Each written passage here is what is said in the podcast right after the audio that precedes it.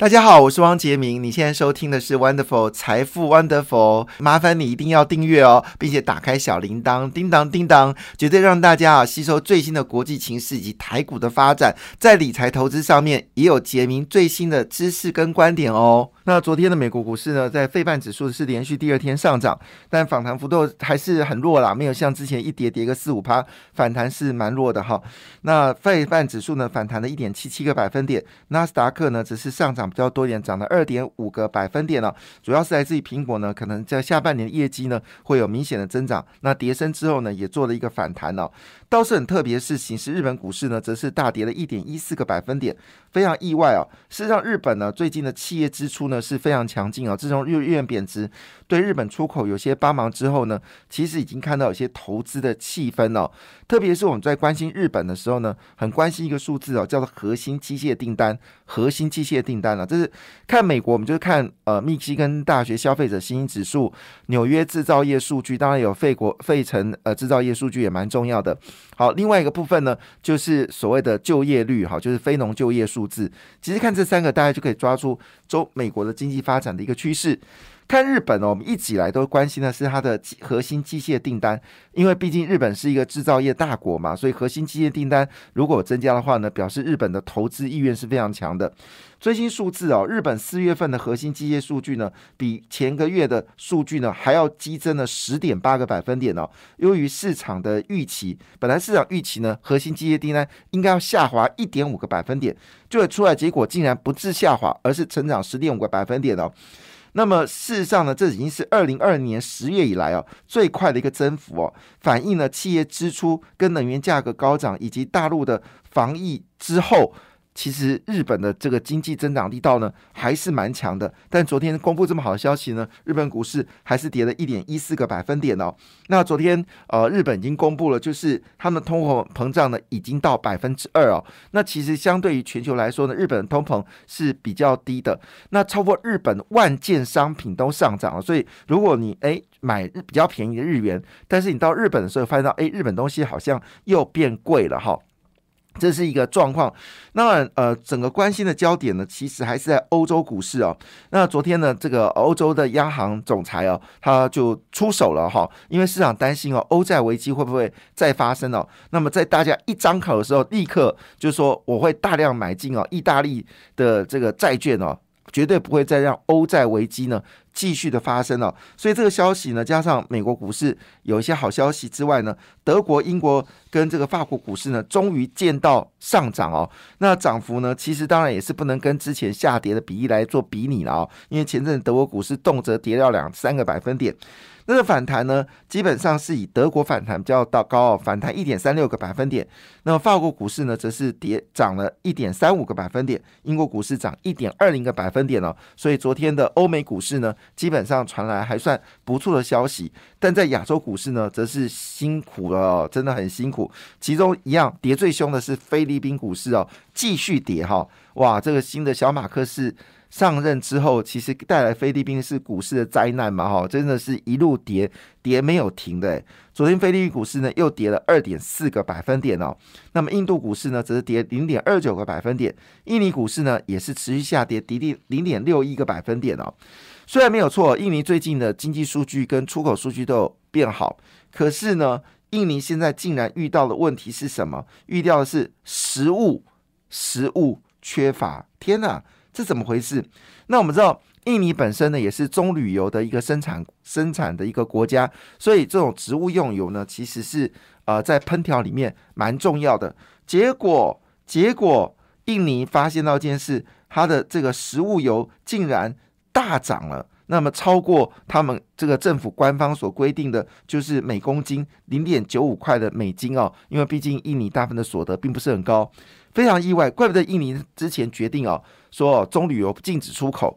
这很明显的事情是他不想要跟全世界的油价就是挂钩。我们知道最近油炸业在台湾呢很辛苦啊，因为他们说沙拉油已经涨了七成了，哇，这个巧巧的这个价格上涨都在不知不觉当中哈。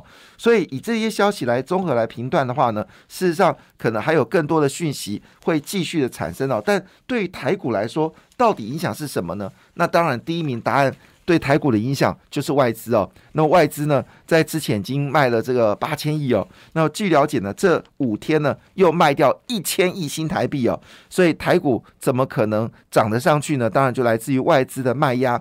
那我有解释过，外资卖压呢，其实跟台湾基本面哦是一点关系都没有，就不能说一点关系，就是说基本上并不是主要的原因哦。外资的卖压是来自于美国。所以你会看到美国股市下跌呢，外资的就对台湾呢就提款。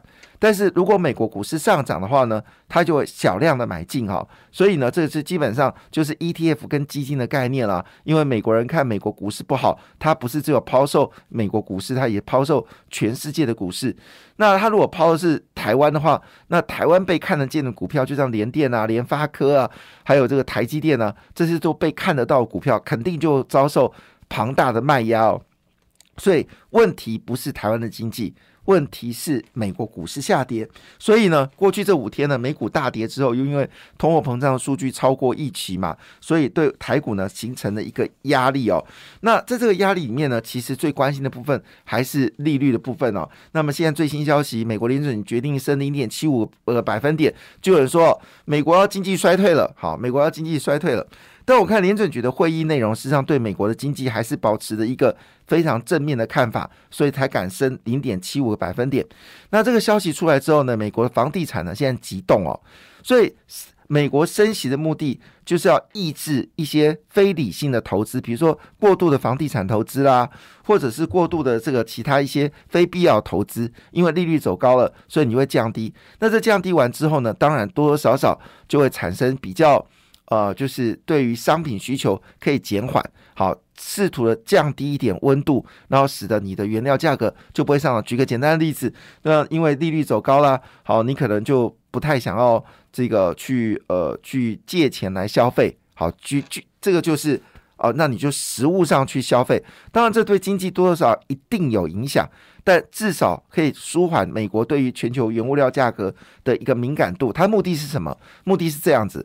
当然，实际上升息对于呃，就是呃，就是对于降低输入型通货膨胀有帮助吗？呃，我不能说没有，但是它的帮助并不是直接的哈。但就美国经济体而言来说，它当然要趁经济好的时候把利率拉高，以避免下一次如果经济衰退的时候。他手上还有子弹可以打，至少可以降息，还有这个印钞票，所以呢，基本上这几天呢是属于超级央行日哦。那不是只有这个，不是只有呃美国升息哦。那澳洲呢最近也调高了基本工资哦，那么一口气把这个民众的基本工资呢调高了五点七个百分点。那澳洲呢基本上在之前呢五点七哦，基本工资调五点七哦，就可以知道。通货膨胀的压力有多么剧烈，所以连基本工资呢都必须要大幅的调升哦，来避免哦，就是比较收入低的人他能够因应哦来自于通膨的压力。所以现在我们台湾恐怕也要考虑哦，基本工资还是要继续大幅往上走高，要不然这个所谓的通货膨胀的最大压力，大部分是出现在基层的民众哦。对于金字塔顶端的人来说，其实影响不大的。房子在台北是还是一样贵，好，还是很多人买。富邦集团最近一口气又买了两套这个上亿元的这个房子，对有钱人没有什么影响。但对于穷人来说呢？对不起，基本工资调高已经是一种方式哦。但是因为全球金融业很可能都会有升息的状况，我们就发到一件事情哦。三大法人哦，昨天买进的股票里面呢。确实很多都是银行股哦。我们来看一下，昨天三大法人买买最多的第一名是中信金哦。那么这个三大法人一口气买了一万张。那么第三名是台气银哦。最最近很多人去买台气银哦。我很多朋友他说台气银，当然我们在之前也都说台气银是一个值得去关注的一家公司，毕竟它跟中小企业关系蛮好的。它最低股价曾经到七块钱哦，现在是十二块二五。那最近也在上涨。第三名叫国票金啊，这国票最近蛮特别的，一直都有买超了哈。可是升息对于利率不是不好吗？为什么国票金有有买超？这个我就没有没有什么说法。那么其他部分就是包括三商人寿、远还有第一金哦，都有这个买进的力量。所以金融里面包括中信金、台气银、好国票金、第一金好。最近呢，都有一些买超的力道，这个反映的部分可能某种程度就是升息对于这个银行业的一个帮助。那当然，大家都很好奇说，到底下半年的经济是如何？好，这是一个很大的问题哦。那呃，我应该这么说一句话：说我其实也不知道答案。那最好答案呢，是来自于企业家嘛？哈。那我们在上礼拜就红海就已经呃，刘阳伟就说一句话：下半年他没有看到不好的事情，他觉得不错。好，那台达电是这么说一句话：说第三季的业绩会不错，虽然会有一些。乌云会出现，不过第三季的状况不错，特别在电动车部分。好，这是台达电，台达电是台湾最大的绿能公司哦。好，另外就是和硕，那和硕呢，在昨天呢，这个童子贤呢也发表看法哈。那他说，对于呃这个红色供应链竞争呢，他的说法是一派轻松啊。他说市场上本来就开放了，有竞争才有成长啊，所以他说红链的竞争是很正常的。可是和硕呢，基本上在这次呢，基本上没讲什么苹果的事情哦。他讲的事情呢，就是因为他在这个美国呢有投资哦，这个电动车的电控部分，那想要跟这个呃英呃呃这个呃就是我们说的这个呃特斯拉有所连结哦。所以呢，这次呢，和硕也是第一个谈出来说，对台湾未来有一块大饼哦，并不是手机，也不是笔电，好。那是什么呢？他说是电动车，因为电动车如果真的全面在销售的话呢，一年可以创造五兆到六兆美金的市值，这是我们现在台湾哦，在电子工业链里面的大概六倍左右的一个更大的市场。所以他就说一句话说哦，他说二零一八年金融海啸是上百只黑天鹅齐飞。但苹果从 iPhone 开始崛起的盛世呢，也是诞生于此时。他说，科技发展呢，最好的方式就是你看到是黑天鹅，对不起，他看到是白天鹅，他充满了机会。所以呢，他现在呢，已经把他的整个就是焦点呢，全都放在车用电子哦。那以合作内部的看法来说呢，是值得获利，而且未来获利会更好。因此呢，合作的说法是下半年只会更好。好，这是除了红海之外呢，另外一家呢，对于下半年非常正面的一家公司哦。那当然，在这过程当中呢，不只是呃只有它哦。那最近最凶的股票就是明基一嘛，哈，明基一基本上哦都是一路往上走高，是最近最凶猛的公司哦。